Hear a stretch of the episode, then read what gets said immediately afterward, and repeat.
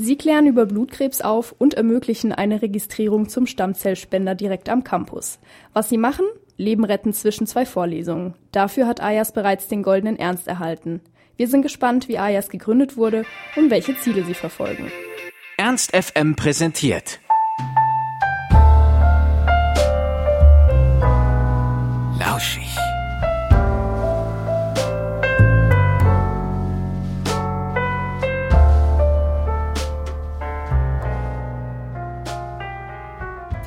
Ermana, erste Vorsitzende von AYAS Hannover und wir haben uns sehr gefreut, den Goldenen Ernst gewonnen zu haben. Wie kommt es denn eigentlich dazu, dass Studenten aus Hannover sich für Blutkrebspatienten einsetzen? Also AYAS ist ein Netzwerk in ganz Deutschland und auf der Suche nach einer Initiative beziehungsweise einem Verein, in dem ich mich engagieren kann, bin ich auf AYAS gestoßen. Und AYAS gab es damals in München und ein paar anderen Städten. Und dann habe ich geschaut, ob es AYAS auch in Hannover gibt. Aber da gab es AYAS noch nicht in Hannover. Und dann habe ich kurz eine Sekunde nachgedacht, dass das ja eigentlich schade ist und dachte, okay, dann gründen wir eben AYAS in Hannover. Und dann haben wir zu zweit angefangen, wurden ganz schnell drei Leute innerhalb von zwei Stunden ungefähr. Und dann haben wir uns immer wieder vergrößert und sind jetzt 22 Leute. Und welche Bedeutung hat Ayas wirklich? Also was steht hinter dem Namen oder der Organisation generell? Ayas ist ein Held aus der griechischen Mythologie, der ganz groß war, also er wird symbolhaft mit einer Mauer verglichen. Das heißt, er hat so eine schützende Funktion. Genau, und ähm, Ayas steht auch noch für ein ganz großes Herz eben aus der Mythologie. Das steht hinter dem Namen und hinter der Organisation sind 14 Standorte in Deutschland von Studierenden, die sich gegen Blutkrebs engagieren.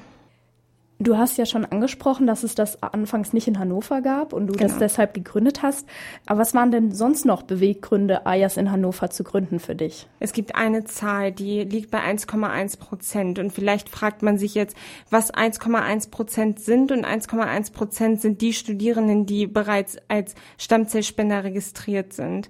Das heißt, äh, jeder, der etwas äh, rechnen kann, weiß, dass es ganz, ganz viel Prozent gibt, äh, die noch nicht registriert sind. Und Leben retten kann sehr einfach sein. Es gibt manche Krankheiten, bei denen ist es nicht so einfach, aber beim Blutkrebs gibt es auf jeden Fall eine Chance, dass wir unseren Mitmenschen helfen können. Und das war wirklich, als ich die Zahl gelesen habe, da gab es keinen Zweifel mehr, dass wir es hier auch brauchen. Wie funktioniert denn die Stammzellenspende genau?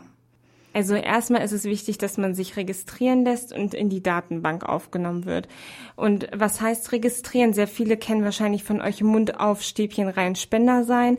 Das heißt, ähm, man entnimmt sich einfach ein Wangenabstrich, also man reibt in der Innenseite vom Mund jeweils rum mit zwei Stäbchen, so dass halt dieser Speicher eben auf den Stäbchen drauf ist. Das schickt man ins Labor und dann werden deine genetischen Daten dort vermerkt. Und wenn ein Blutkrebspatient, der dein genetischer Zwilling ist, also das heißt, euer Datenmaterial ist sehr, sehr ähnlich, eben am Blutkrebs erkrankt, dann fällst du auf quasi in der Datenbank und dann wirst du kontaktiert, dass du Stammzellen spenden kannst. Und dann gibt es eben zwei Wege. 80 Prozent werden peripher entnommen. Das heißt, das funktioniert ungefähr wie bei einer Blutspende. An einem Arm wird, werden deine Stammzellen entnommen, quasi dein Blut mit deinen Stammzellen, dann wird es gefiltert, die Stammzellen raus und an der anderen Seite läuft dein Blut eben wieder rein. Das ist 80 Prozent und 20 Prozent ist eine OP mit Vollnarkose. Da werden die Stammzellen aus dem Beckenkamm entnommen. Vor allem ist das so, weil da die Stammzellen höher konzentriert sind und zum Beispiel bei kleinen Kindern ist es öfter so, dass die eben dort die Stammzellen entnommen werden müssen beim Spender, wenn, der, wenn das kleine Kind eben der Patient ist. Den Vorgang hast du jetzt erklärt, aber was macht ihr als AYAS denn für Aktionen? diese Registrierungsaktion. Also wir organisieren das, dass man sich in Hannover eben registrieren lassen kann. Das heißt, dass man potenzieller Stammzellspender ist und somit einem Blutkrebspatienten das Leben retten kann. Ihr seid doch direkt am Campus. Wie motiviert euch denn immer wieder für solche Aktionen? Ich kann mir vorstellen, dass auch manche Leute das so ein bisschen ignorieren oder auch vielleicht genervt sind von Leuten, die da immer versuchen, jemanden so zu überzeugen von irgendwas. Wie motiviert ihr euch denn dafür? Also du hast auf jeden Fall recht, wir kommen uns manchmal vor wie Promoter, als ob wir irgendwas verkaufen wollen.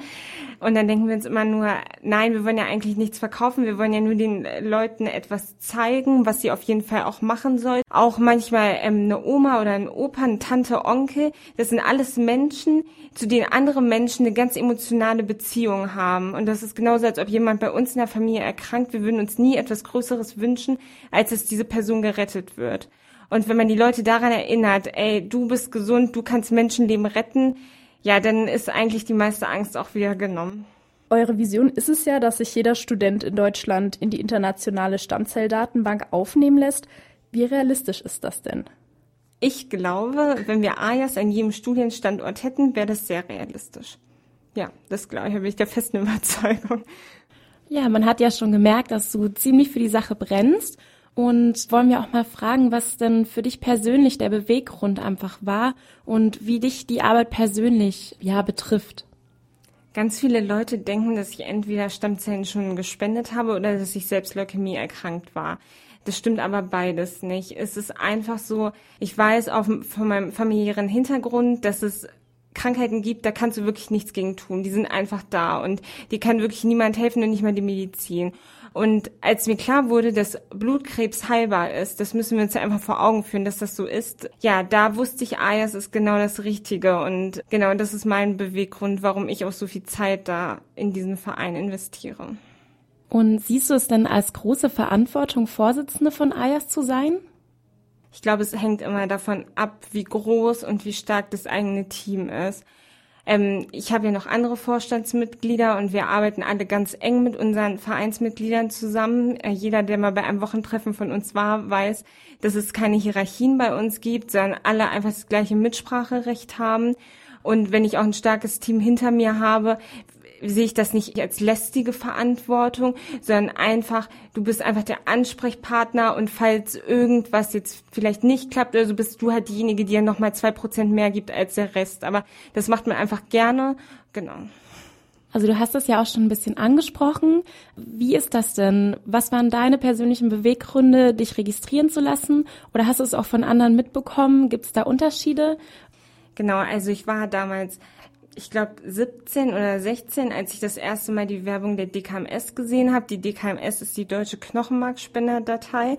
Das ist unser ähm, großer Partner, mit dem wir das alles zusammen machen. Habe ich das erste Mal die Werbung gesehen und da habe ich dann den Slogan gehört: Mund auf Stäbchen rein Spender sein.